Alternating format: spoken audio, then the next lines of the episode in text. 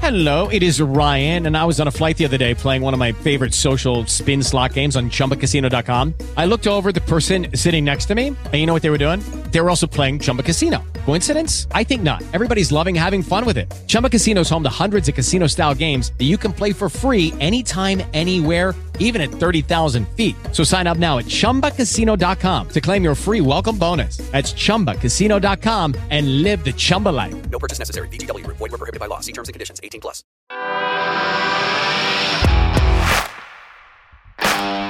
Bienvenido a Esto también es política, el podcast que habla tu mismo idioma, con Mario Girón y Miguel Rodríguez.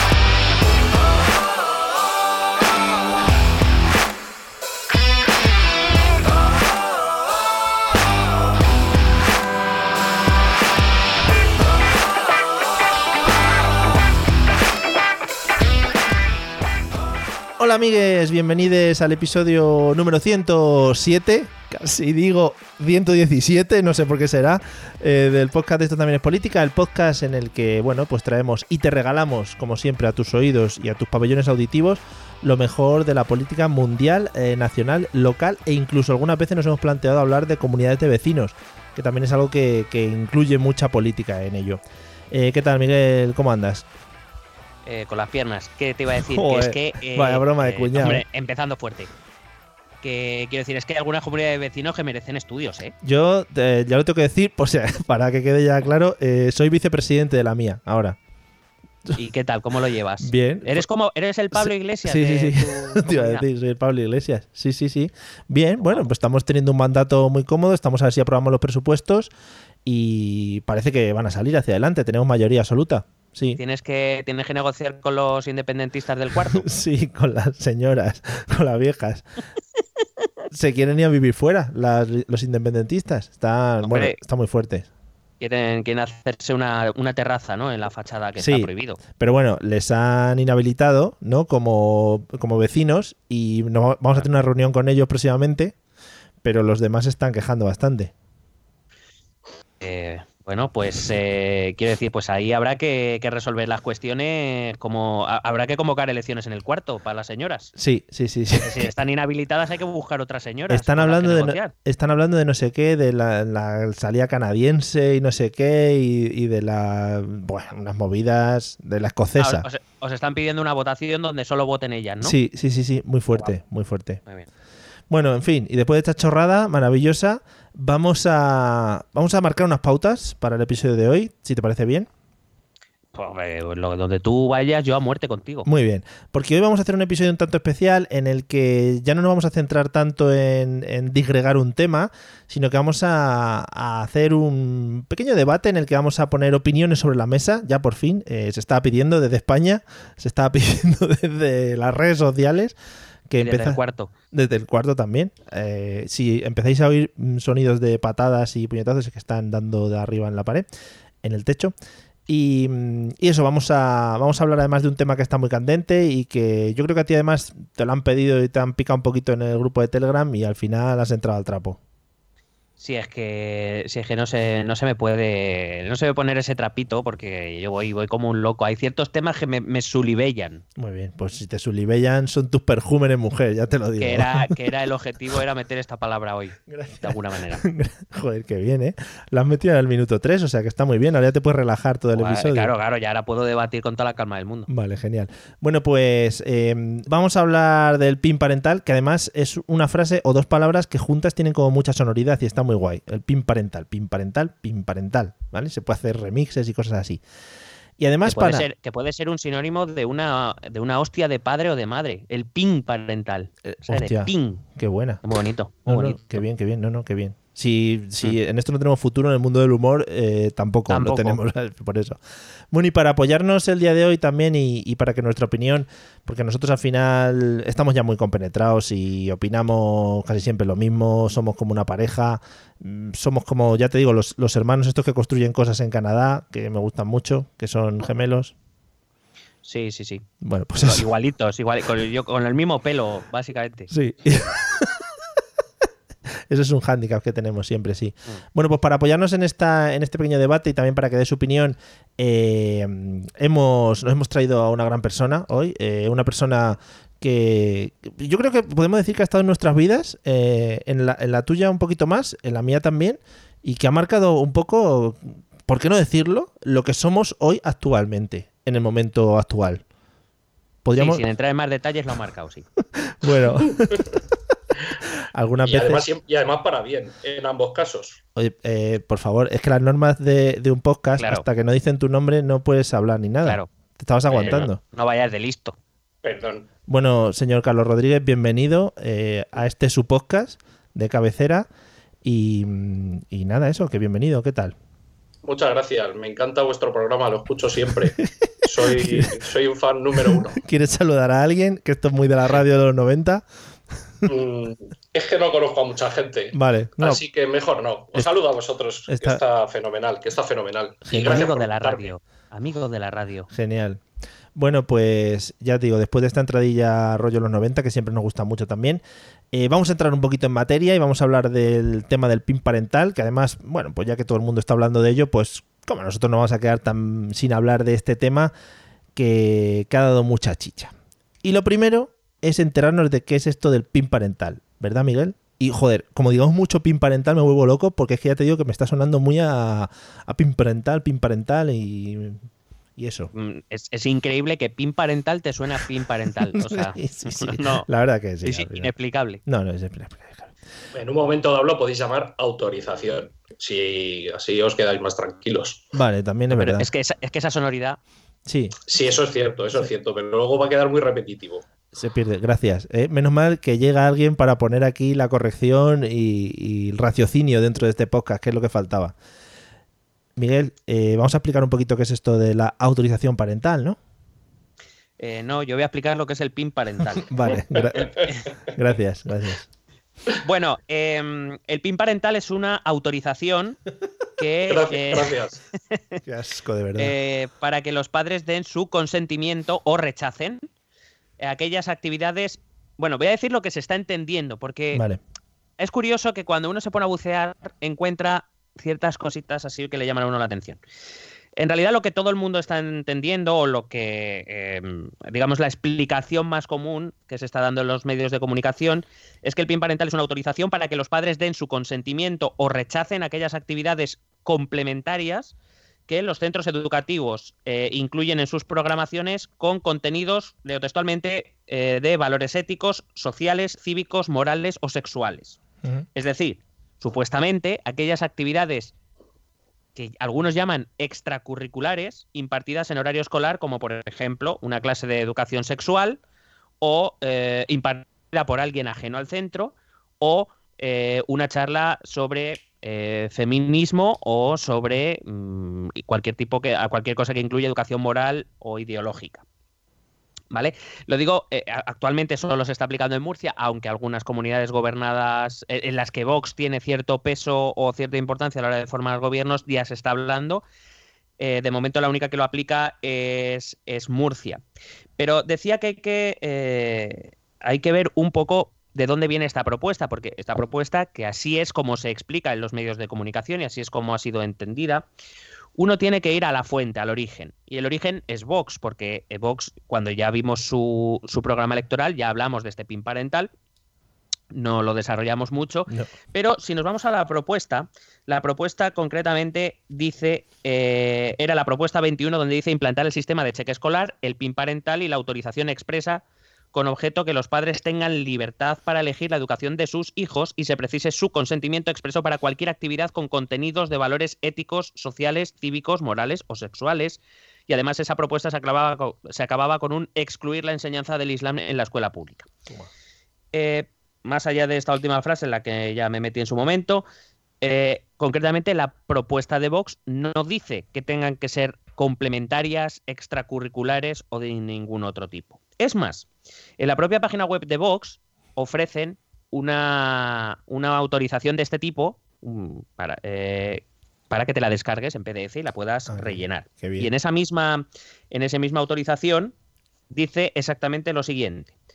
Ante la posibilidad de que mi hijo o hija pueda ser adoctrinado en ideología de género contra mi voluntad y contra mis principios y valores morales, a través de contenidos curriculares en asignaturas, actividades tutoriales, talleres y clases sobre ideología de género, así como una educación afectivo-sexual que incumple el artículo 27.3 de la Constitución española y los derechos que me asisten como padre, para que nuestros menores sean educados de acuerdo con nuestra ideología, nuestras propias convicciones y en el respeto a la misma.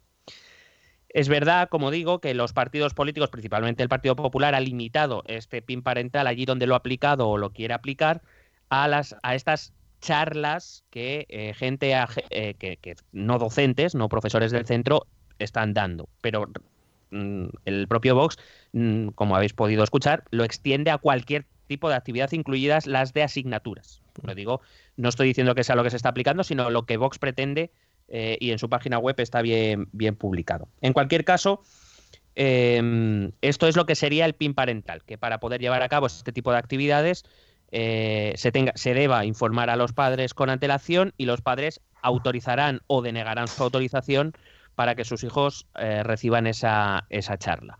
No sé si me he explicado bien, si me ha dejado algo, por favor, me ayudáis. No, eh, Perfecto. yo creo que maravilloso. Eh, supongo, también te iba a preguntar, la actitud del PP en cuanto a, a, digamos, suavizar un poquito esta, eh, esto que comenta Vox, ¿es una técnica habitual en todo lo que están haciendo o, o solo se han venido un poquito más arriba en esto? Bueno, a ver, la realidad es la que es, y yo creo que no nos debemos engañar ninguno. El Partido Popular, en estos gobiernos, por ejemplo en Murcia, o en la Comunidad de Madrid, o en el Ayuntamiento de Madrid, necesita los votos de Vox. Mm. Es que no hay, o sea, querer negar eso, tanto por uno como por otro lado, es absurdo. Y Vox ha dicho, si quieres que te vote los presupuestos, pues me tienes que dar esto. Y ellos han aceptado. Me parece más curiosa la actitud de Ciudadanos, que aprobaron el, PIN parental en Murcia en, en septiembre, en agosto, Sí. perdón, y ahora dicen que no, que ellos no lo apoyan y que en realidad lo que quieren es combatirlo desde dentro. No lo entiendo, Hombre. pero bueno, allá cada uno. También, no sé de qué te extraña también esa forma de actuar, ¿eh? También te digo. De un día digo una Sí. cosa, otro día digo otra. Porque luego ves, por ejemplo, a dirigentes mm, renombrados de Ciudadanos en Twitter, como por ejemplo Aguado, el líder de Ciudadanos en la Comunidad de Madrid, eh, ante una intervención de un, de un edil en, en el ayuntamiento de Vox, donde se subió un poco para arriba contra el, el grupo de Podemos Mm. en, en el ayuntamiento, eh, le- se lo echa en cara y dice que eso no que eso va contra la libertad de las personas y que no es admisible. Ya, ya, pero es que son tus socios. O sea, quiero decir, a mí hay cosas que. O sea, quiero decir, dentro de lo que cabe, el PP está siendo bastante más coherente que Ciudadanos. No, no entiendo. Por lo demás, todo sigue igual. Muy bien, ¿eh? En los- por los caminos de Dios. Sí. Vale, pues yo, yo creo que ha quedado bastante claro. Eh, eh, vamos a entrar un poquito más en profundidad en todo esto del PIN parental y vamos a empezar a hablar un poquillo de ello porque eh, supongo que lo que se está aplicando en Murcia es estrictamente lo que tú has comentado, es decir, sobre clases externas y, mm, y no se está entrando directamente a asignaturas, digamos, matriz o asignaturas generales del- de, la propia escuela, ¿no? Eso es lo que dice el gobierno murciano y no ha habido quejas tampoco ni de sindicatos de profesores, ni de profesorado, ni, ni de ningún centro eh, diciendo nada al respecto. Vale. Así que en principio no tenemos por qué dudar que esto sea así. Simplemente una aclaración terminológica, se llama el PIN parental porque bueno, todas estas aplicaciones tecnológicas, Sí. eh, los móviles o por ejemplo la misma Netflix, eh, digamos los padres pueden instaurar un código PIN, un código numérico eh, que si no se inserta no permite el acceso a un determinado contenido de tal manera que el padre, si no mete ese contenido, su hijo no puede acceder a él. Básicamente esa es la misma idea. Claro, por ejemplo, yo desde aquí recomiendo eh, fervientemente a los padres pues bloquear eh, películas rollo Pocoyo, La Patrulla Canina, todo eso para que no les empiece a petar la cabeza cuando ya el hijo las descubra. O sea que ahí también se puede tirar del pin parental en los en, los- en los visionarios. Cuidado con, cuidado con Dora la exploradora. Bueno, yo tengo una, tengo una duda, y además eh, supongo que vosotros me la podréis, me la podréis, Dora, no se lleva tanto ya, eh, cuidado, Eh, me la podréis resolver. ¿Son muy típicas o muy comunes en los colegios actualmente este tipo de charlas externas? Que venga gente de fuera a contarte cosas, porque en la época de nosotros como escolares no era algo demasiado común organizar este tipo de charlas, organizar este tipo de, de, mm, bueno, pues de, de talleres o lo que sea.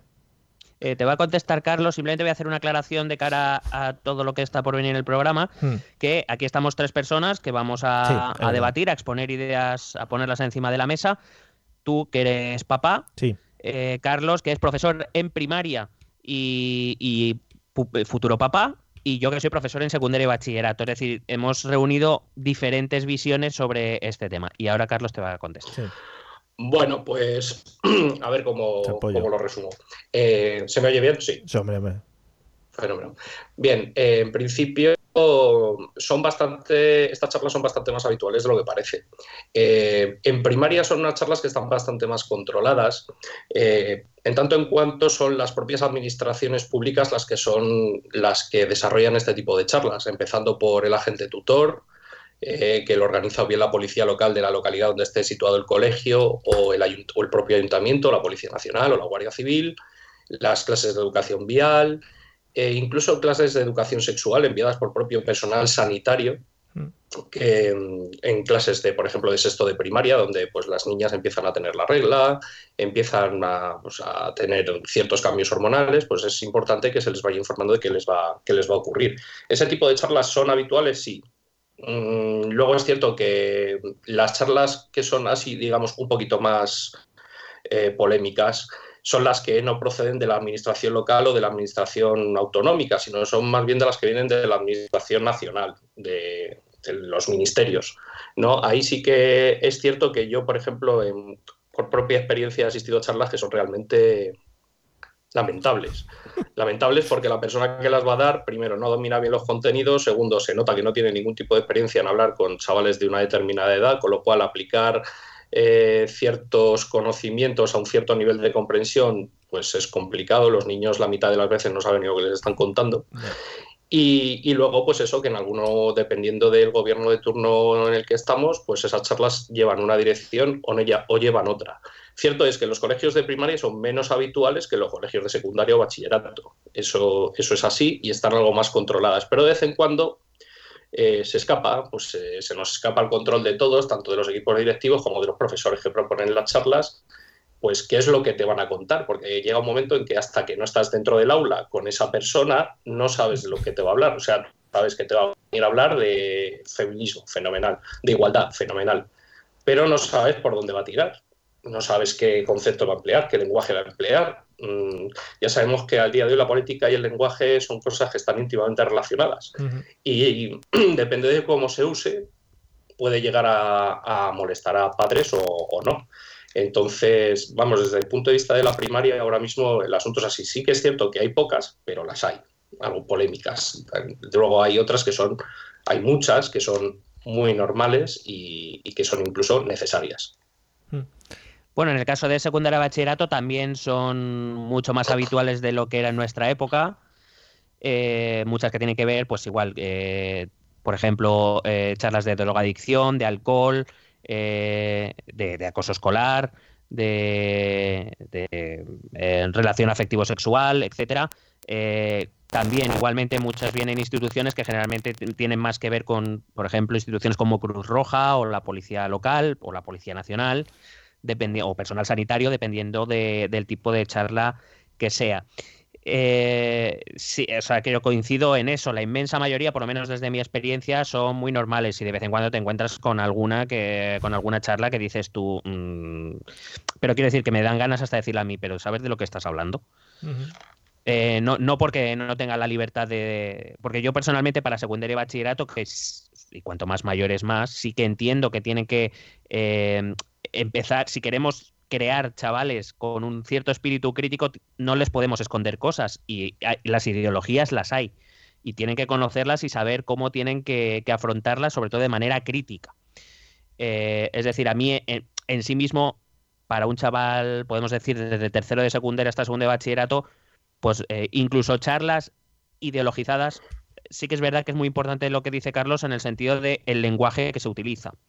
Creo que con los chavales hay que ser francos y no intentar ga- engatusarles. O sea, si queremos chavales críticos, tenemos que darles la verdad con un lenguaje correcto. Eh, no engatusarles ni, digamos, que no le estén pidiendo el voto desde una aula. Para que nos entendamos. Sí.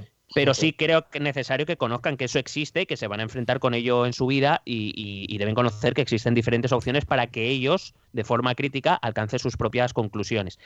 Ahora, es verdad que, como bien ha dicho Carlos, pues algunas te las encuentras ya allí porque, claro, a ti te dan una temática que van a tratar de forma genérica, Pero claro, alguno hasta que no estás allí y empiezas a escuchar, pues no sabes por dónde vayan a ir los tiros. Te lo has comido. Sí. Eh, yo iba pensando, eh, cuando estaba planteándome un poco cómo afrontar todo este tema para hablar con vosotros sobre el PIN parental, y, y una de las primeras cosas que me vino a la cabeza como padre de, de pre. Bueno, eh, ya está, mi hijo ya está en colegio, en la fase de infantil o como se llame lo de antes del colegio, pero ya está, digamos, dentro de una estructura de un colegio, o sea que ya tenemos todo, todo este tipo de cosas. No les dan charlas todavía porque casi no entiende el castellano, o sea, como para entender hasta dónde va a llegar ese tipo de cosas, pero eh, ya digo, cuando me, cuando me planteaba todo esto, ah, había una palabra que siempre me venía a la cabeza y era y era el tema de, de la confianza con el colegio. Y creo que eso es una de las fases que nosotros, por ejemplo, hemos tenido que pasar de cara a elegir un colegio, de cara a situar al niño en un, en un contexto adecuado escolar. Y, y nosotros al final tenemos que confiar en esa gente que hay ahí. Es decir, em, pensando un poquito sobre estos temas, eh, yo digo, yo al final debo confiar en que la gente que está educando a mi hijo, que va a educar a mi hijo, eh, son personas que, que, pues que no van a eh, no van a intentar mm, ni meterles ideas eh, ni, ni lo que decís vosotros, ni llevarles por una ideología concreta, ni, ni venderles un partido político, una idea política o lo que sea. Pero claro, tampoco lo había visto dentro de, de, de lo que comentáis, de que esas charlas pueden venir desde fuera, pueden venir directamente desde el ministerio, pueden venir directamente desde eh, ayuntamientos que están politizados o cosas de ese estilo. Entonces, ya te digo, desde mi visión, yo eh, daría confianza plena, porque además, aparte vosotros dos lo habéis dicho igual, es decir, eh, sí, nosotros eh, nos llegan unas charlas, pero es que no sabemos lo que tenemos hasta que no hasta que no lo tenemos delante. Es decir, en, este caso el formador ya se está dando cuenta que la propia charla o, el propio taller o el propio la persona que está hablando no es algo que le vaya a venir bien a los chavales. Es decir, que, no creo que haya un porcentaje muy alto de formadores en este caso que, haya que controlar, digamos, a través de este PIN parental. No sé si me he explicado o me he liado mucho. Sí, sí, yo, yo particularmente creo que tienes mucha razón. Eh, la confianza que tiene que haber entre la familia y el profesorado de un centro creo que es la clave para, que, para el éxito educativo. Eh, básicamente, sin esa confianza, eh, pues está la gresca. Eh, al final, en vez de acompañar a la familia en la educación de los niños, parece que estamos enfrentados. Claro. Eh, eso es una realidad muy habitual en la escuela de hoy en día. Los padres y los profes no vamos mm, muchas veces de la mano Mm. y es una preocupación bastante grande. Por otro lado, esa, esa confianza, eh, en principio, mm, el, el maestro no, no tiene intención de romperla en ningún caso sí que es cierto que mm, yo puedo poner la mano en el fuego por el 95% del profesorado. Yo además trabajo en la escuela pública desde hace 15 años. Eh, la escuela pública es una escuela, eh, no sé cómo decirte, este, pues está muy politizada. Eh, Mm. más in- no te voy a decir más o menos que la concertada o la privada, eh, pero sí que es cierto que, que hay un, un sentimiento político dentro de la escuela pública pues que es muy grande y el 95% del profesorado es gente de confianza, gente preparada, gente que, gente que con, con una vocación Mm. de servicio, a- de servicio público, como, como no puede ser de otra manera. Pero como todo hay un, en todo grupo, en todo grupo humano hay un porcentaje mínimo, pero, pero existe un porcentaje de, de maestros, en este caso, que, que aprovechan, aprovechan la posibilidad de poder dar discursos a niños, a padres, a otros profesores, mm, pues que van con cierto tinte de ideología.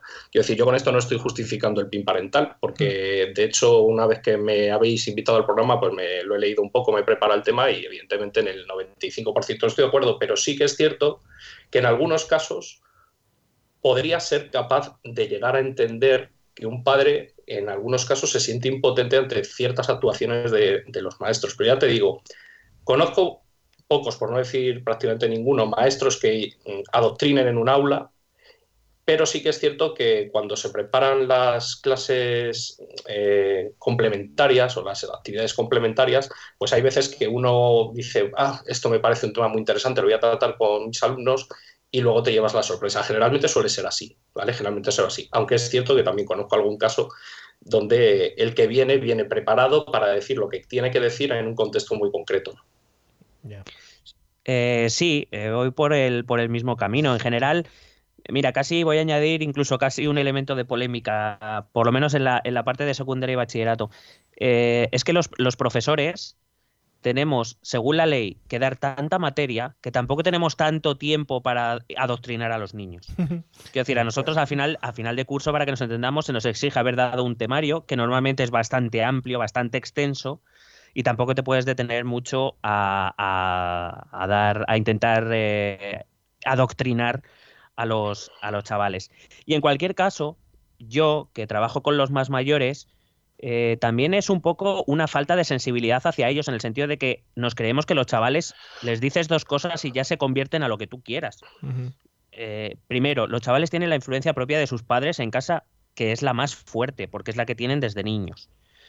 Eh, no creo que yo, que yo no, no lo hago, y eso que toco materias sensibles, pero me gusta, por ejemplo, hacerles debatir, hacer que, que se expresen, que desarrollen sus pensamientos, sin, sin entrar a valorarlos ni a dar ni siquiera mi opinión. Pero incluso si yo quisiera, eh, no creo yo que en un discurso de 10 minutos pueda convencer a un chaval de todo lo contrario a lo que sus padres han pretendido formar con él.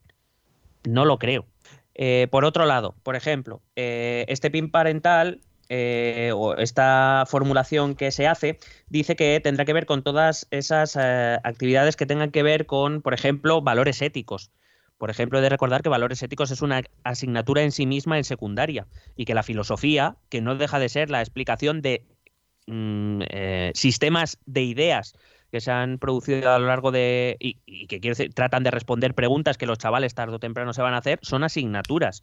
Es decir, si entramos a valorar las cosas morales o valores éticos, eso se da en asignaturas que sí son curriculares. Además de todo eso, cuando llaman actividades complementarias y extracurriculares, desde mi punto de vista, o por lo menos en secundaria y bachillerato, se equivocan.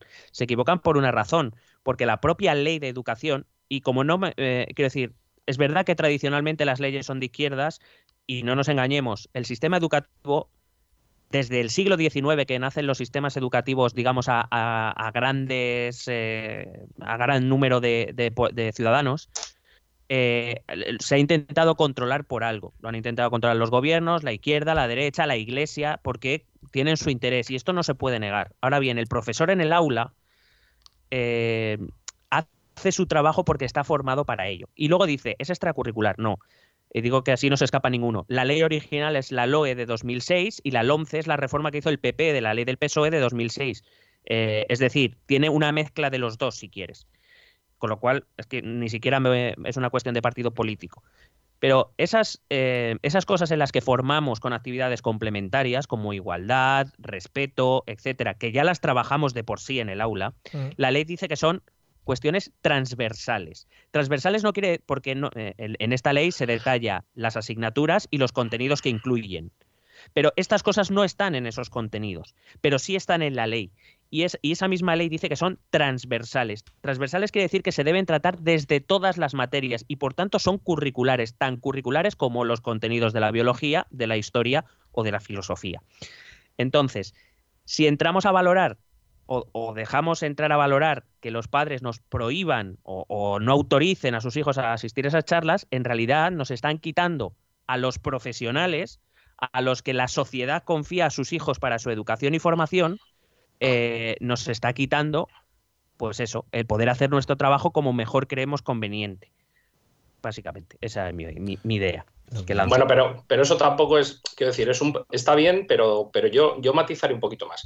Vamos a ver, el, el primer PIN parental se establece con la primera ley educativa democrática, que es la, si no me equivoco, la LODE, Sí, vale. Viene del 70, sí. Sí, es la primera, es la pri- el primer es la autorización para la clase de religión, que al fin y al cabo es mm, que parece ser el gran problema de todo el sistema educativo. Siempre es allí, siempre acabamos en religión sí o religión no. Bueno, es la primera autorización porque los padres, evidentemente, como bien dice, le recoge el artículo 27.3 de la Constitución, tienen derecho a educar a sus hijos en la educación moral que consideren oportuna y que incluye la religiosa.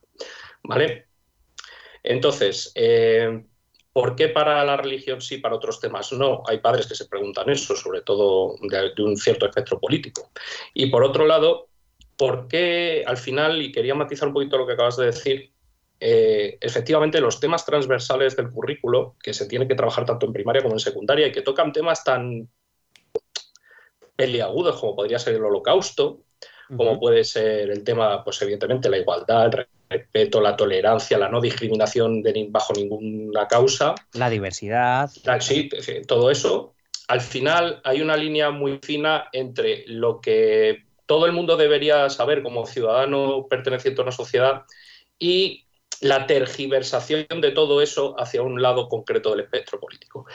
A mí eso es lo que entiendo el origen del PIN parental y el por qué. Otra cosa es que lo hayan metido ahí a capón y de muy mala manera, pero sí que es cierto que mm, si queríamos hablar de cuál puede ser un límite del PIN parental, yo creo que al final tienen que ser en el, el PIN todos los temas en los que no haya un cierto, un cierto consenso. Es decir, en los temas que hay que consenso, evidentemente tienen que entrar dentro del sistema escolar, porque son problemas de la realidad social que los niños ahora a lo mejor no viven de cerca, o sí, que hay algunos que sí, y que de mayores tendrán que afrontar como los afrontamos todos.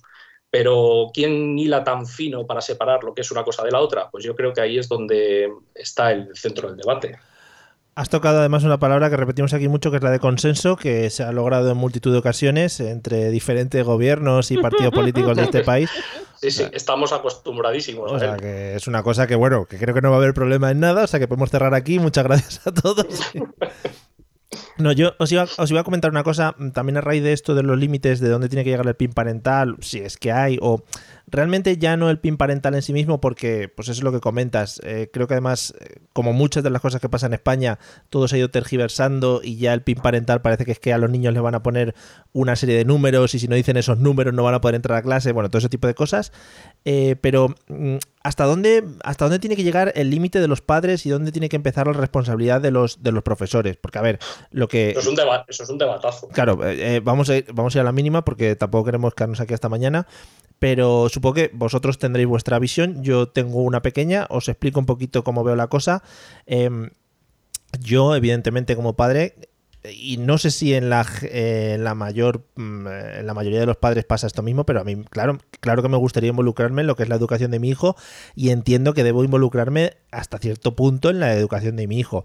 Pero es lo que decía antes, yo también me gustaría, como profesionales eh, que, que sois, o sea, como profesionales que son los profesores de mi hijo, que serán los, los profesores de mi hijo, delegar en ellos un montón de cosas que yo no evidentemente no voy a poder llegar. Ya no solo en el tema de, las propias materias, sino en, otro, en otra serie de cosas. Entonces no sé si esos límites están muy bien marcados, están muy mal marcados, o los padres a veces quieren coger más, quieren coger menos, o, hay profesores que, que se inmiscuyen demasiado en la vida de los hijos o en la educación de, de los hijos y entran en ciertos aspectos que no deberían entrar. No sé muy bien cómo está eso y no sé, ya digo, hasta dónde yo debería llegar en la educación de mi hijo cuando sea un pelín más mayor. Yo creo que la, yo creo que, por ejemplo, la ley lo dice muy claro, si nos regimos por ella. Mm. Eh, el maestro acompaña a la educación de la familia. Somos acompañantes de la educación. Mm, Particularmente yo cuando empecé la carrera, yo creía que, ya te estoy hablando hace muchos años, yo creía que lo que iba a ir a, era a impartir conocimiento. Es decir, a explicar de una manera adecuada ciertos conocimientos para que los niños desarrollaran un pensamiento, una estructura de pensamiento y con ello desarrollaran, pues luego, luego como dice Micho, su espíritu crítico. Con el tiempo me doy cuenta de que. Dicho soy yo, ¿eh? Sí, Sí, Que aquí se me perdón. conoce como Miguel. que aquí, aquí es una persona seria, claro. Sus, su- sus momentos de, de gloria en otros campos aquí los deja aparte. No, Como- no quiere Como llevar dice el, licen- el licenciado Miguel. el licenciado Miguel. Eh, vale, eso, eso es así. Sin embargo, luego te das cuenta de que hay una reali- la realidad escolar es bien distinta. Eh, eh, y es que conforme han ido pasando los años, la escuela ha ido adquiriendo mm, responsabilidades que no le competen. Mm. Y eso es un mi humilde punto de vista, ¿vale? Habrá seguramente otros. Eh, son Como el mío. mm, como el tuyo. Yo creo que lo, la, la educación hace años, la incursión de la mujer al mercado laboral, eh, el hecho de que ahora no nos vale con tener un coche que nos lleve de un sitio a otro, sino que tengo que tener el coche más caro posible, que me pueda permitir hasta que me saque el último euro, hace que yo tengo niños mm, de tres años, cuatro años, que llegan al colegio a las siete y media de la mañana y se van a las siete de la tarde. Y a mí, mm, como futuro padre que soy, como padre que eres, Sí. ya no te hablo desde el punto de vista de maestro, me parece una vergüenza. O sea, el niño pasa más horas fuera de casa que sus propios padres. Sí. Eh, evidentemente mm, los maestros pasan mucho más tiempo con, algunos de esos niños, no te voy a decir con todo, a lo mejor sí que te puedo decir que es una generalidad, en algunas partes por lo menos de la Comunidad de Madrid, en otras a lo mejor no, pero sí que es cierto que mm, pasamos más tiempo con los niños que sus propios padres, por tanto somos un modelo distinto al que éramos cuando nosotros éramos alumnos. Mm, tenemos que yo creo que tenemos que andarnos con más cuidado. Y tenemos que andarnos con más cuidado porque enseguida te cae ahora mismo una denuncia en esa, esa relación familias padres que y colegio que tenemos ahora enseguida te denuncian por cualquier cosa. Digo hola buenos días denunciado porque no son buenos. Por ser simpático claro si es que al final te tomas una vamos una bondades sí. ¿Qué pasa? Que luego hay ciertos centros que han abierto la mano y han dejado pasar a los padres a unos determinados sitios que ahora es muy difícil eh, retornar a una posición inicial, por decirlo de alguna manera. Es decir, tú le has dicho al padre, puedes llegar hasta aquí. Y ahora le dices, no, pero mejor ahora ya, mejor se va usted más para allá porque ya, bueno, es, son situaciones difíciles y situaciones complicadas, pero vamos a ver, eh, yo no creo que ese sea el, principal problema. Al final, nosotros intentamos hacer nuestra labor de la mejor manera y la manera más profesional. En la mayoría de los casos las familias están de acuerdo con lo que se hace en los centros, eh, pero siempre hay alguien pues, que no está de acuerdo. O sea, esto es, esto es la realidad. Lo que pasa es que los docentes cada día somos más conscientes de que no podemos gustar a todo el mundo y nuestra manera de trabajar no va a gustar al 100% de las familias de nuestro aula. Siempre va a haber un porcentaje familiar que no le va a gustar algo. Pues tienes que tirar para adelante, que no te queda otra al final, como dice Miguel, eh, tienes un montón de temario que dar, que llegan las pruebas, que llegan los exámenes, que llegan no sé qué, y es que esto no para, esto no para. Entonces,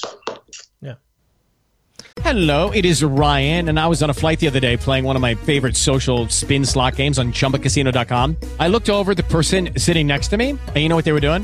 They were also playing Chumba Casino. Coincidence? I think not. Everybody's loving having fun with it. Chumba Casino is home to hundreds of casino style games that you can play for free anytime, anywhere, even at 30,000 feet. So sign up now at chumbacasino.com to claim your free welcome bonus. That's chumbacasino.com and live the Chumba life. No purchase necessary. DTW, void, prohibited by law. See terms and conditions 18 plus. Hello, it is Ryan, and we could all use an extra bright spot in our day, couldn't we? Just to make up for things like sitting in traffic, doing the dishes, counting your steps, you know, all the mundane stuff. That is why I'm such a big fan of Chumba Casino. Chumba Casino has all your favorite social casino style games that you can play for free anytime, anywhere with daily bonuses. That should brighten your day a.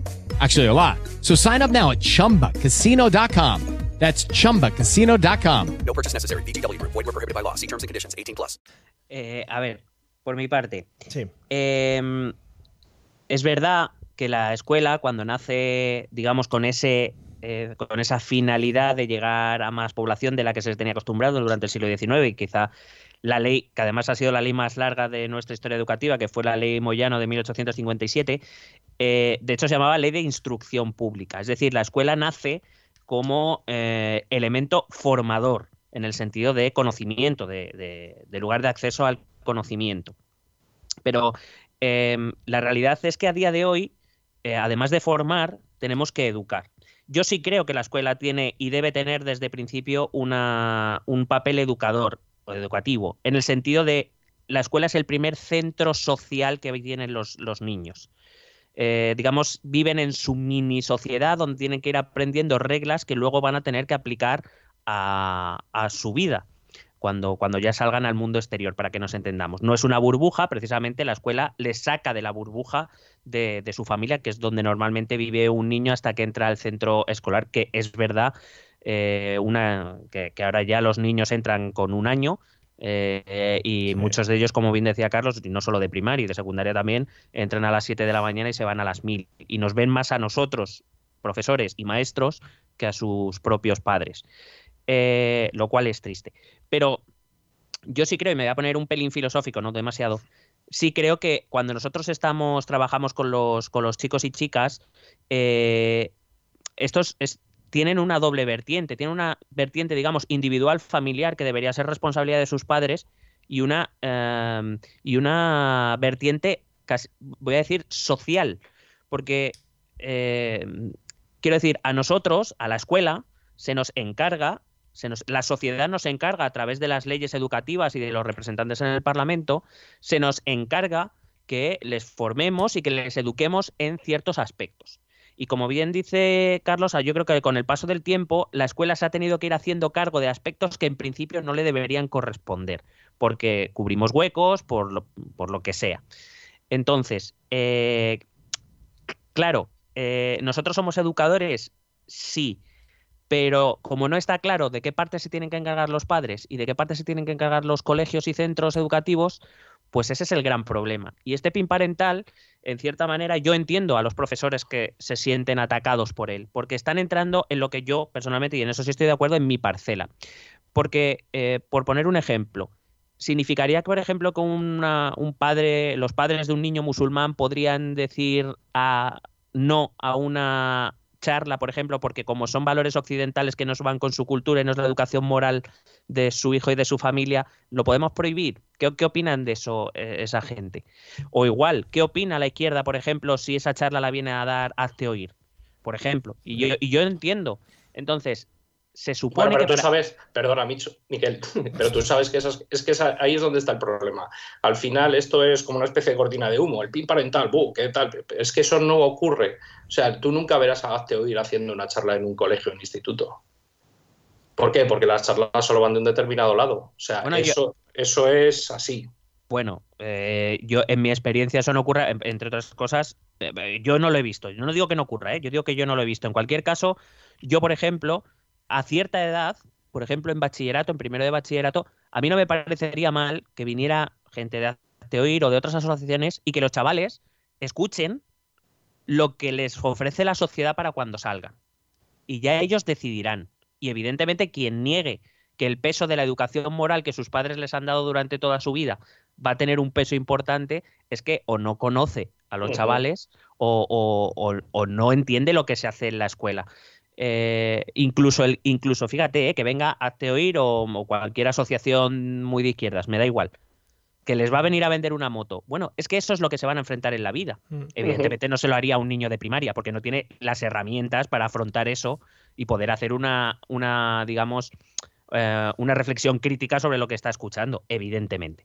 Pero es que si no, si les escondemos estas cosas, cuando salgan a la sociedad, a la vida adulta, pues se van a encontrar sin herramientas para afrontarla. Y, eso es un problema.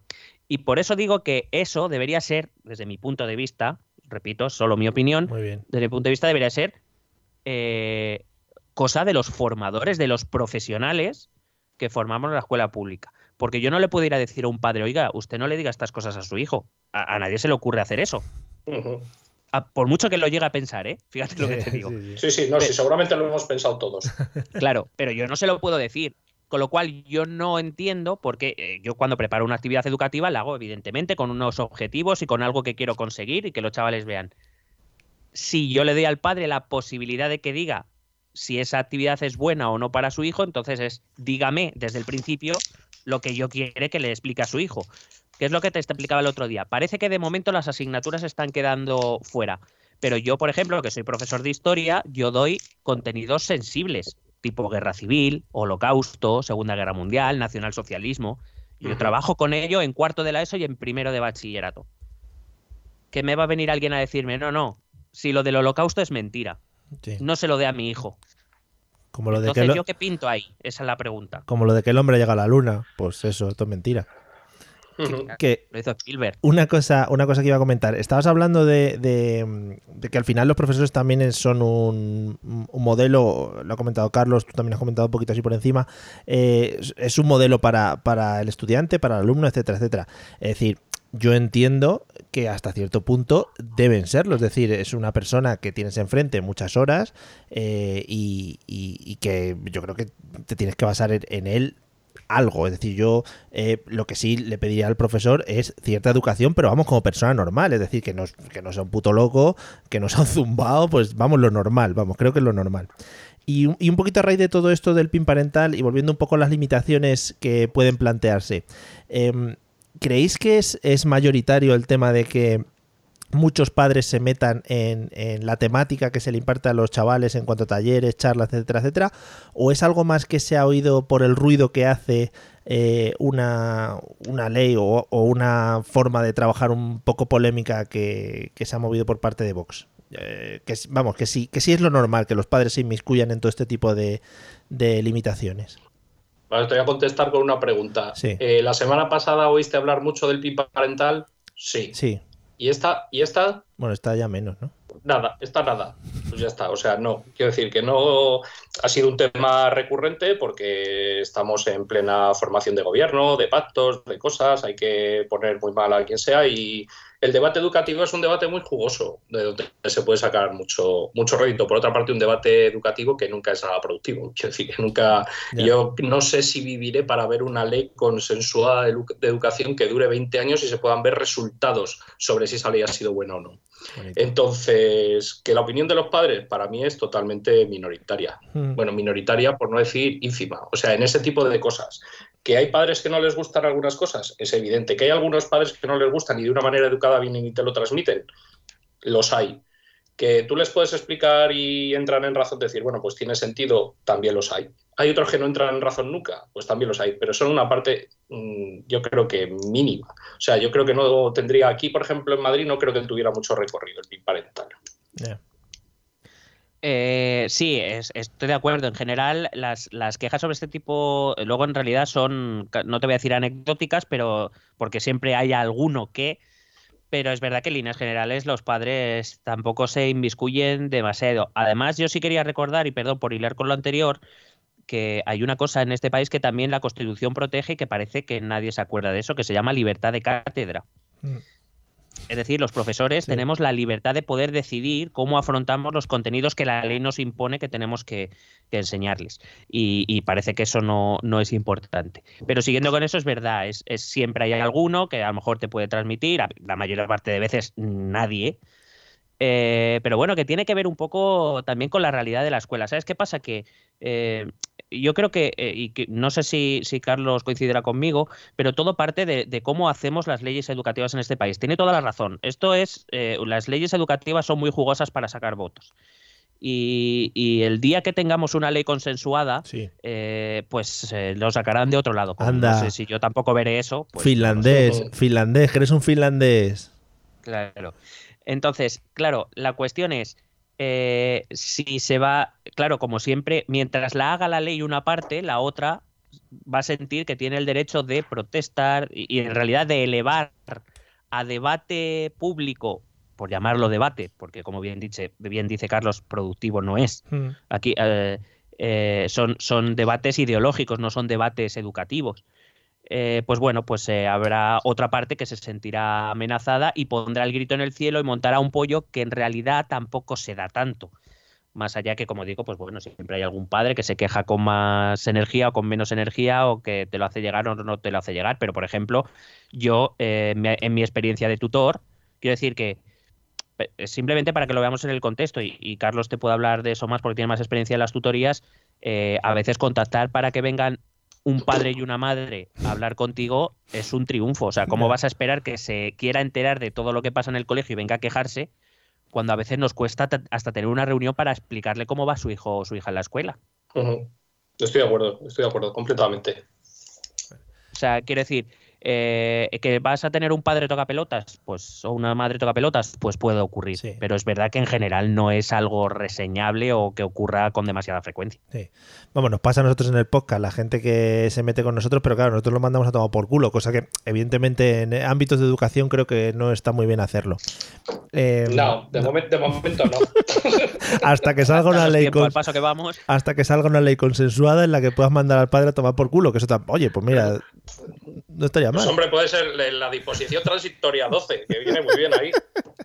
Que- Pero que, que complementando lo que dice Miguel, es no solo que dejen de hacer las leyes de un lado o de otro, sino que dejen de hacer las leyes los políticos. Es decir, la legislación educativa deberían hacerlo maestros y profesores. La gente que no- pisa las aulas. Exacto, que son la gente que vive la realidad del día a día de un colegio Claro. y, la- y el día a día de un aula. Ujú.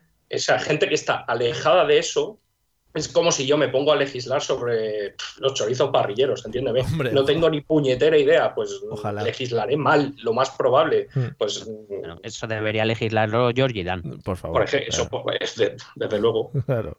Pero sigue vivo Claro, ese es- hombre. Pero, o sea, y, y todavía llegando más lejos, eh, bueno, y, ni quiero siquiera, decir, y ni siquiera los sindicatos. Eso es a lo que siquiera voy. los sindicatos. Los Gente- maestros, es decir, que se coja un muestreo de maestros que hay buenos y muy buenos en, en todas las disciplinas y de profesores y que se junten y que hagan, pues como los obispos, ahí un sínodo y, y elaboren una ley guay, ¿sabes? Donde todos estén, donde nos veamos reflejados los maestros y los profesores en esas leyes, que es que cada vez nos vemos menos reflejados. Claro, es, es ahí donde, donde digo, por eso incidía en lo de que pisen las aulas. Porque es verdad que a veces se habla con. No, hemos hablado con el sector educativo. No, habéis hablado con gente que hace años que no pisa el aula porque está dedicado a otras tareas y no me parecen mal. Quiero decir, me parece muy bien que queráis ser representantes de profesores y de maestros eh, y dedicáis vuestra vida a mejorar las condiciones o lo que. Me parece muy bien, quiero decir, no lo critico. Pero hay mucha gente que forma parte de las decisiones educativas que hace mucho que no visa la realidad de un aula.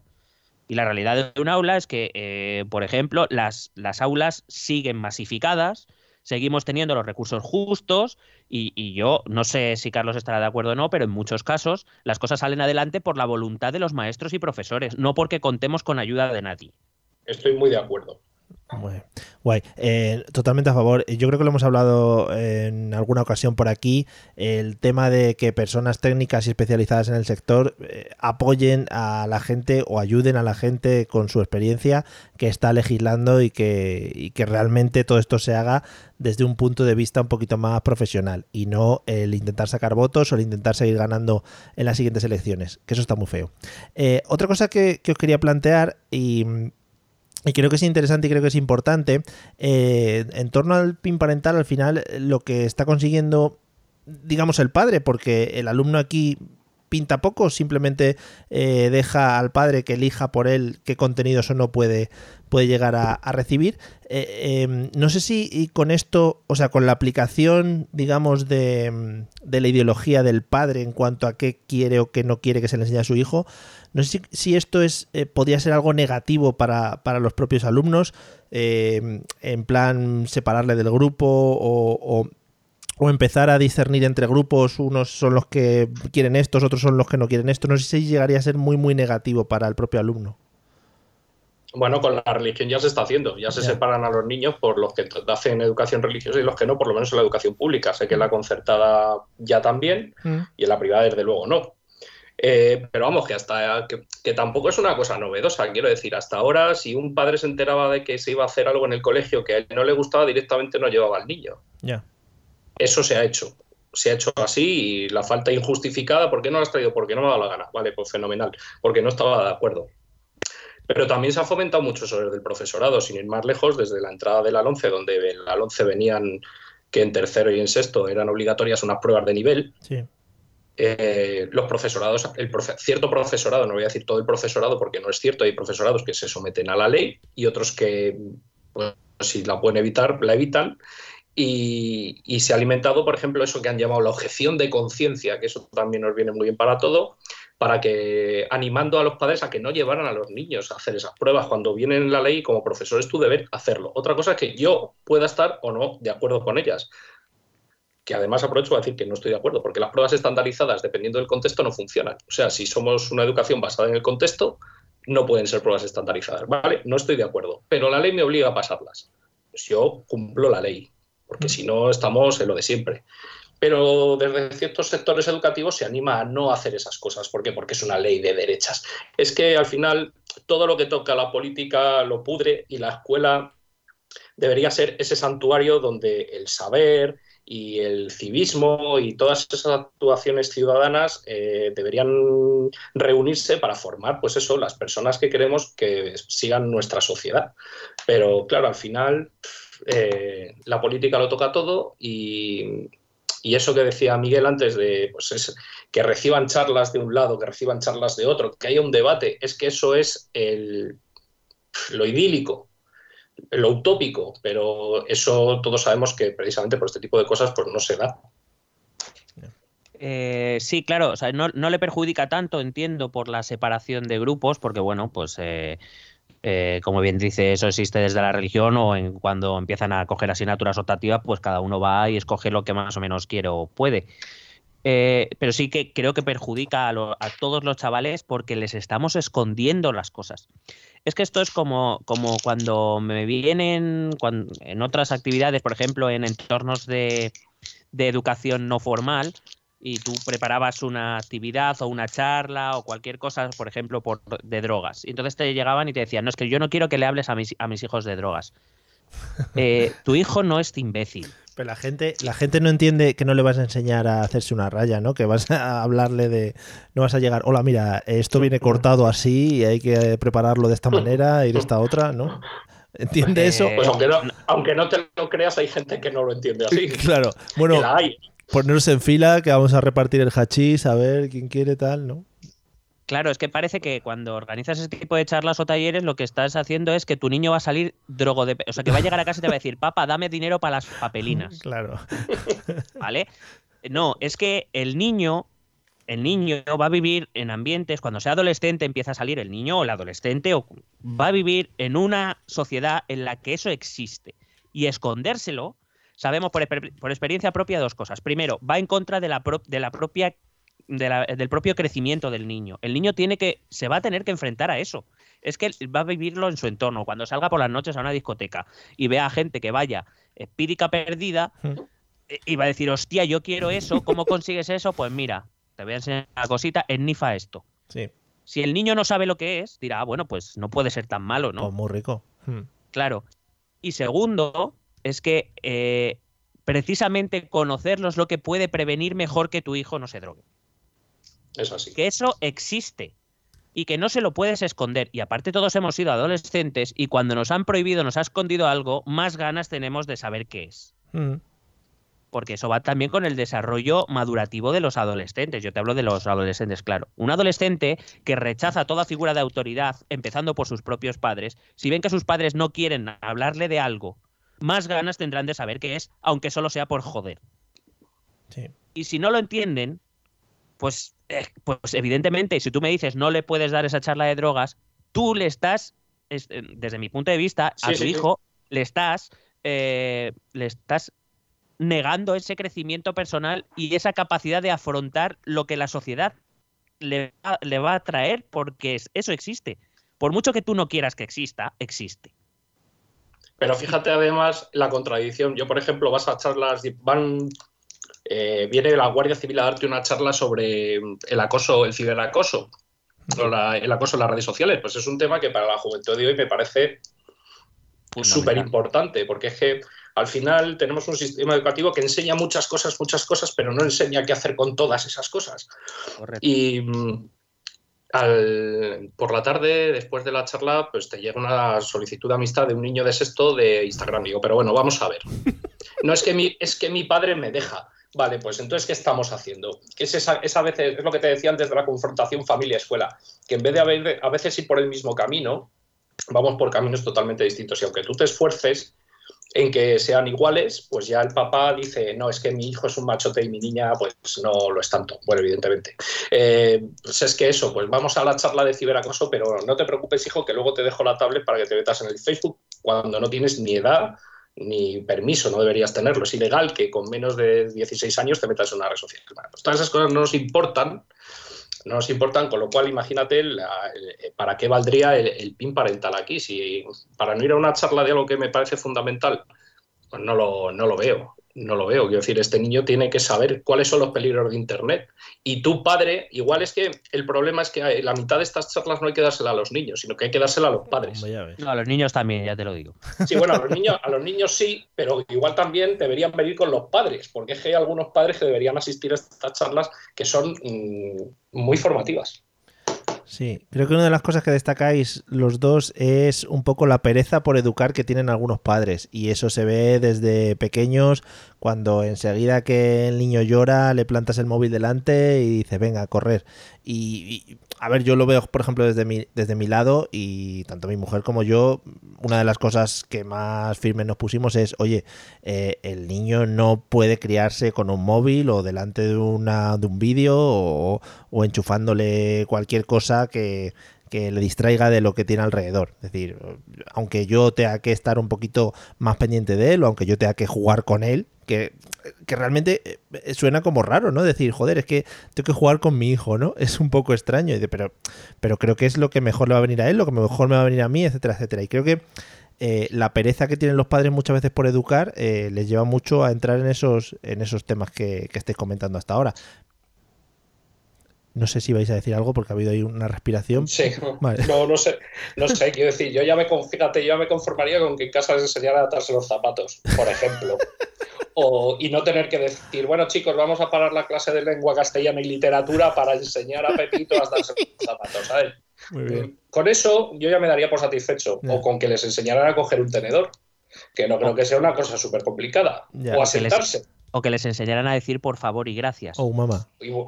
Sí, pues ese, ese, tipo de cosas al final, pues es lo que te digo, la escuela ha cogido todo eso y ahora me tengo que centrar yo en hacer ese tipo de cosas. Lo pongo así como un poco ejemplo gracioso, pero sí, sí.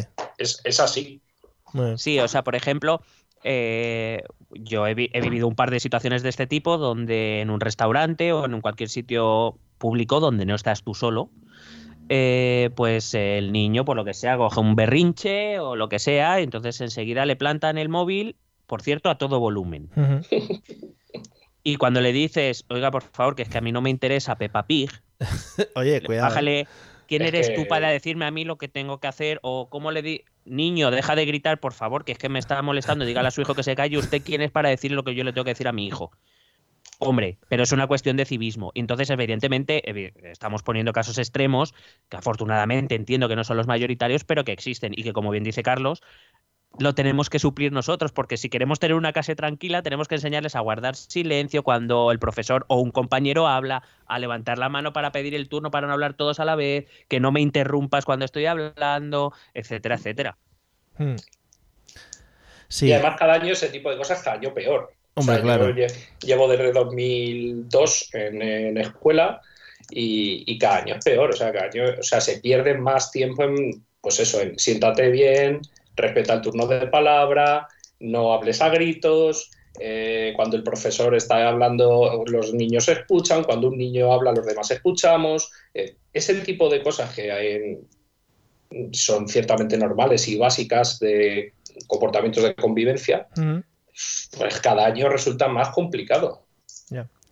Claro. A ver, entiendo que en las clases más pequeñas eh, haya que hacer más hincapié, pero eso apoyado por los padres tiene que ser algo que vaya saliendo solo y que al final el muchacho cuando llegue a los cursos eh, en los que ya de verdad se tiene que poner a estudiar firmemente materias grandes y tal, ya eso debería tenerlo súper asimilado, pero como todos Sí. cuando vamos creciendo con el tiempo, entiendo. Y entiendo que no pasa muchas veces. Eh, bueno, para ir terminando un poco y cerrando esto del pin parental, eh, por todo lo que hemos comentado, no sé si veis una solución a la larga o a la corta para que tanto padres como educadores entren en, un consenso, repetimos otra vez, para, el tema de la educación de los niños y que no exista ese tipo de necesidad de que el padre eh, o tutor eh, necesite limitar la educación del chico o, quitarle ciertas asistencias a charlas o talleres o lo que sea. No sé si, si veis soluciones a este tipo de cosas. Yo entiendo que también eh, muchas de estas soluciones vienen por pues lo que habéis comentado durante todo el episodio, es decir, eh, pues las charlas darlas a, a las edades adecuadas, que los padres se impliquen en este tipo de educaciones, cosas de este tipo. No sé si, si ya digo, veis, veis un tipo de solución a todo este tipo de. a este caos, digamos. Yo básicamente la única solución, vamos, para, empezar te digo que el PIN parental para mí no tiene recorrido. Sí. No tiene recorrido. Lo que sí que es cierto es que como profe y como, profe padre, mmm, eh, sí me gustaría que antes de dar una charla para evitar este tipo de cosas, pues se mandara un pequeño guion o un pequeño esquema de qué se va a tratar en algunas charlas que puedan resultar problemáticas, en otras no. Yo, por ejemplo, cuando viene un guardia civil o un policía local, es que le pregunto, sé que lo que va a dar mmm, no se sale del marco que tiene que hacer. Si viene alguien del ayuntamiento, pues tanto de lo mismo. Eh, en general, pero sí que es cierto que si van a tratar algún tema que se considere un poco más peliagudo de lo normal, eh, simplemente con mandar un pequeño guion de lo que se va a tratar antes para que el, el, maestro lo pueda ver, el equipo directivo lo pueda analizar y ver qué cosas, mira, mejor de esto no, de esto sí, pero que el grosso de la charla pues tampoco se vea modificado, a mí no me parecería mal. Claro. Y eso sí, en el momento en que se detecte que hay alguien que va a dar una charla y hace lo que no tiene que hacer, que eso quede registrado en algún sitio para que no acuda a más centros. Que además entiendo que el educador que está en la clase es el que mejor entiende el contexto de la clase, cómo se mueve, porque cada, cada clase es un mundo. Es decir, si a mí me vienes a contar una cosa que mis alumnos todavía no entienden, pues tampoco tiene mucho sentido que me vengas a contar esa cosa, ¿no?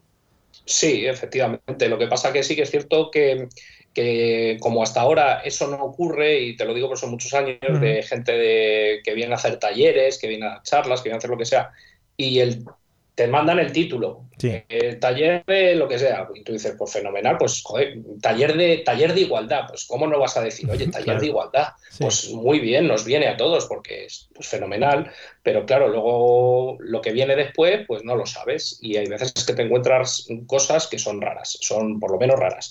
Entonces, yo creo que soluciona bastante fácil, con taller de igualdad, fenomenal, mándame por favor un esquema de las actividades que vas a realizar, uh -huh. ni siquiera de lo que vas a hablar, de, sino de qué, la, qué vas a hacer y cómo lo vas a hacer. Vale, ya está. Con eso nos quedamos todos tranquilos, los papás se quedan tranquilos y nosotros no tenemos que preocuparnos de lo que se vaya a dar ahí, porque mm. al final es una preocupación más que cae sobre el maestro, otra más. Sí. Eh, bueno, por mi parte, eh, o sea, por ejemplo, por hacer un ejemplo explicativo, porque es verdad lo que dice Carlos y además casi nadie protesta y de hecho parece que las últimas declaraciones en ese sentido van por ahí, que si va Policía Nacional, Policía Municipal, ese tipo de cosas eh, que ni siquiera se pongan en duda. Entonces lo que se pone en duda es cuando gente eh, no docente y no participante de instituciones públicas de este tipo parece que van a dar la charla. Pero por ejemplo, mmm, no sé, yo creo que existe un cierto consenso social en que las charlas que va a dar Cruz Roja no tendrán demasiado de polémico. Sin embargo, según este PIN parental, habría que pedir la autorización. Y, y Cruz Roja, por ejemplo, hace charlas de, eh, de cuestiones afectivos sexuales, porque, por ejemplo, viene a dar charlas de cómo prevenir contagios ETS y demás, que también son un tema eh, delicado en el sentido de que no todos los padres y madres quieren que hables a sus hijos de sexo, como, se pare, como diciendo, es que si les habláis de sexo me lo vais a convertir en infómana sí, sí, o sí. ninfómano, ¿sabes? Sí. Bueno, oiga, el niño ya sabe, el niño a poco a poco le va picando, oiga. Eh, y, y, y, tarde o temprano averiguará para qué sirve esa cosa, además de para hacer pis. o, eh, entonces, yo para mí la solución, la solución irrealizable y utópica es, viene por empezar a hacer una ley bien hecha que, que, nos quede claro a nosotros cuál es nuestro papel y a los padres su papel. Uh -huh. Y evitar, y, y, el, y, evitar, no, perdón, y al contrario, y buscar en la medida de lo posible, todo lo máximo que se pueda, la colaboración de ambos entornos del niño. Porque al fin y al cabo, esto es porque es para el niño. No es ni una cuestión de profesores ni es una cuestión de padres, es una cuestión de qué hacemos con nuestros niños y nuestros jóvenes.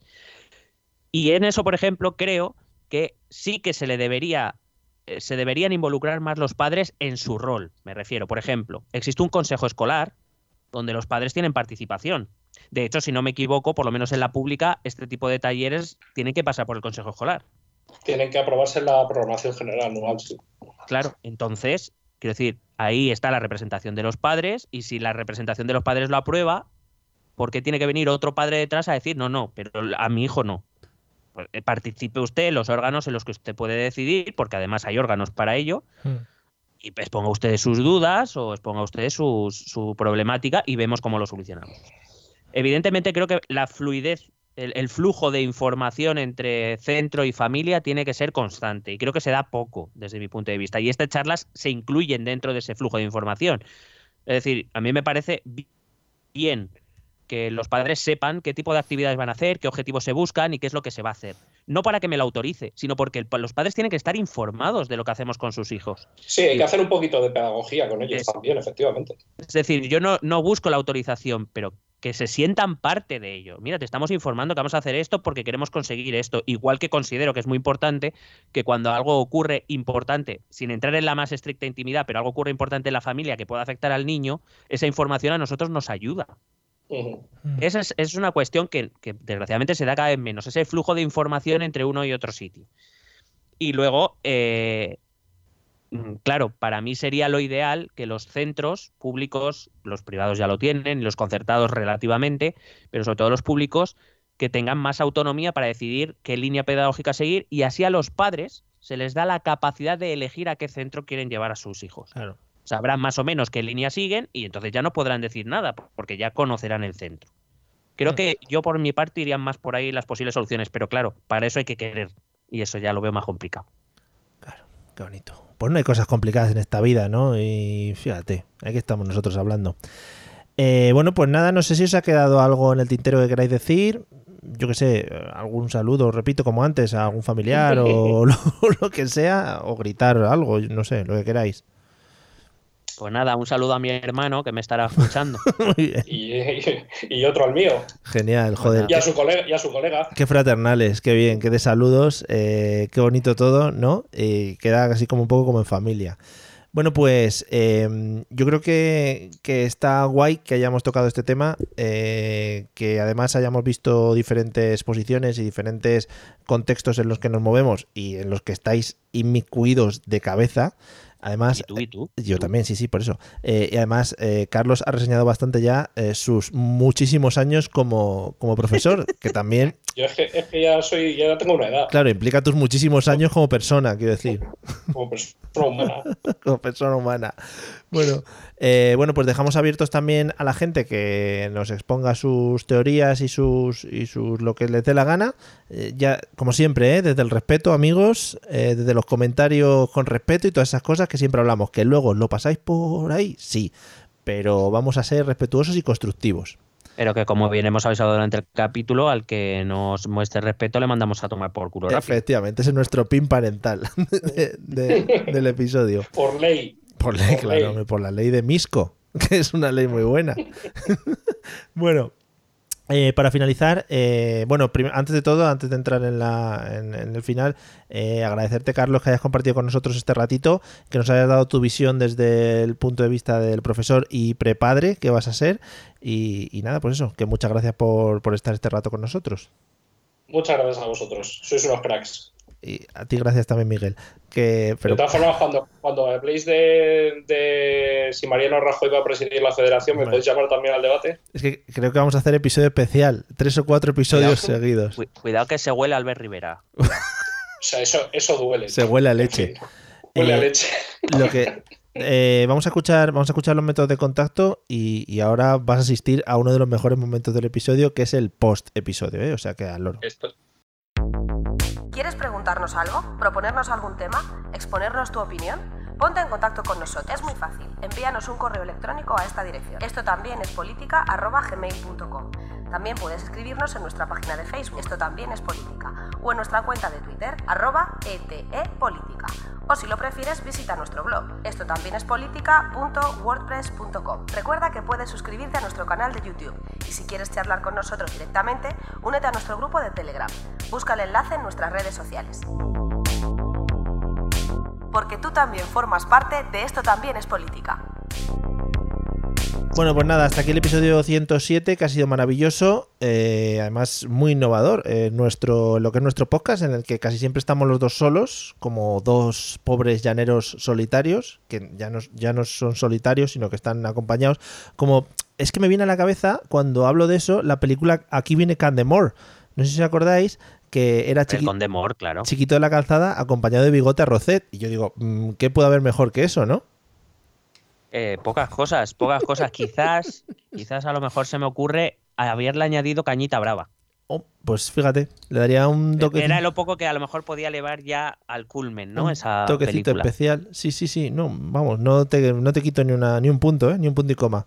Bueno, en el guion del episodio pone que en el último punto eh, tenemos que hablar y también pedir la opinión, por supuesto, a Carlos, que se ha quedado con nosotros, eh, sobre el tema de moda, el tema que lo está petando ahora mismo, pero que siempre estamos un poquito ahí como reticentes, no sabemos si sí, si no. Operación Triunfo. Eh, Miguel, ¿cómo lo llevas? Eh, me está costando que me caiga bien alguno, ¿eh? Sí. Voy avisando. Vale. Eh, y además, eh, para ganar audiencia, se nota que han metido a gente que quiere bronca. Sí. Porque como el año pasado eran unos aburridos, eran todos súper cool, pues han debido meter movida. Y además, para esta gala, que sepas, para la gala 3, han metido un número de, de rozarse. Se van Ah, a rozar. Lo he visto, lo he visto, lo he visto. Las panteras, lo he visto. Se, se nos está yendo el espíritu Operación Triunfo de Amaya, se ¿Mm? nos está yendo al garete. Y de David Bisbal y Rosa de España. ¿Crees, ¿Crees que debería haber un pin parental para. Un pin, un pin triunfacional. Para Así que- evitar ciertas cosas. Hay que cambiarlo de nombre, es Operación Hermano. Cla- Claro, ya es un, sí. es un poco. Eh, ade- Además he de, perdón, me voy a quejar de otra cosita. Por favor. Y, y esto, esto va medio en broma, medio en serio. Me parece una, lo digo porque yo lo sufro en mis clases.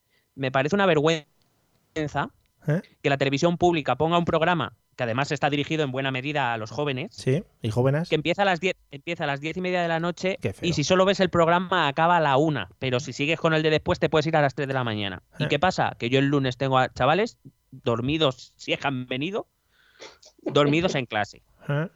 Y me parece, me parece una vergüenza desde la televisión pública, tanta esta ley de racionalización de horarios que llevan todos en sus programas electorales, Sí. y resulta que ponen programas para jóvenes un domingo que acaban a la una de la mañana. Qué Pues muy bien, Qué vergüenza. pues muy bien. Bueno, pues nada, creo que esta idea es con la que nos debemos quedar al final de este episodio. Eh, creo que es el, como la conclusión, ¿no? De que ahí sí que tiene que entrar el pin parental de oficio. Eh, es, o el PIN profesoral. O sea, quiero decir, Ah, aquí claro. los profesores deberíamos poder mm, vetar. Es decir, no, no, no, no, se empieza a las 9 de la noche y que acabe como muy tarde a las once y media. Vale, Que ya está bien, que los niños tienen que dormir. vale, vale. No, no, No, no, pero fuera coña, no sé si. no bueno, a lo- con los niños pequeños a lo mejor será diferente. No sé si a Carlos le pasa, pero a mí con los adolescentes, que es que llegan a las 8 de la mañana, pero vamos, que según se sientan ya están dormidos. Que yo creo que no saben cómo han llegado a clase, no lo tienes muy claro. A nosotros no nos pasa, pero alguna siesta del carnero sí que se ha echado ahí, alguno, ¿eh? Maravilloso. eso no era muy mala. La siesta del Eh. carnero, qué bonito, qué referencia más añeja. Bueno, bueno, Es que tengo muchos años, no sé si ha quedado ya claro. ha quedado claro, sí. Ahora, ahora mismo le estaréis imaginando, ¿no? Así como con pelo blanco, barba blanca, nada más lejos de la realidad, amigos. Ha sido hacer daño, qué cabrón. Bueno, también. Tío, ojalá hubiera tenido el pelo blanco. claro, claro, claro. En fin, eh, bueno amigos, esperamos que os haya gustado el episodio de hoy. Eh, repito, 107, ¿eh? Eh, Creo que eh, este ha sido muy bueno y el 100 también fue buenísimo. Creo que han sido los El dos 100 ha mejores. sido el mejor, yo creo, hasta ahora. Han sido los dos mejores. Pero esa ha estado cerca. Por cierto, hace mucho que no decimos, Mario, ca- 107 capítulos, ¿quién no lo iba a decir? ¿Quién no lo iba a decir, eh? ¿Quién no lo iba a decir allí cuando empezamos? En fin, qué bonito. Eh, y ahora que, bueno, ahora que ya estamos ganando dinero, pues esto va viento en popa, a toda vela. Yo, a ver, nada dejo de ser ya profesor porque con esto vamos a ir tirando. Efectivamente. Eh, nada, eh, muchas gracias Carlos de nuevo. Eh, te esperamos en el próximo en el que haya que debatir sobre alguna polémica así chachi. Em, y a los demás, pues nada, eh, nos vemos en el episodio 108, que supongo que también será espectacular igual que este. Y, Y que el hasta- 100, Y que el 100, efectivamente. Y hasta dentro de nada. Hala, hasta luego. pesete.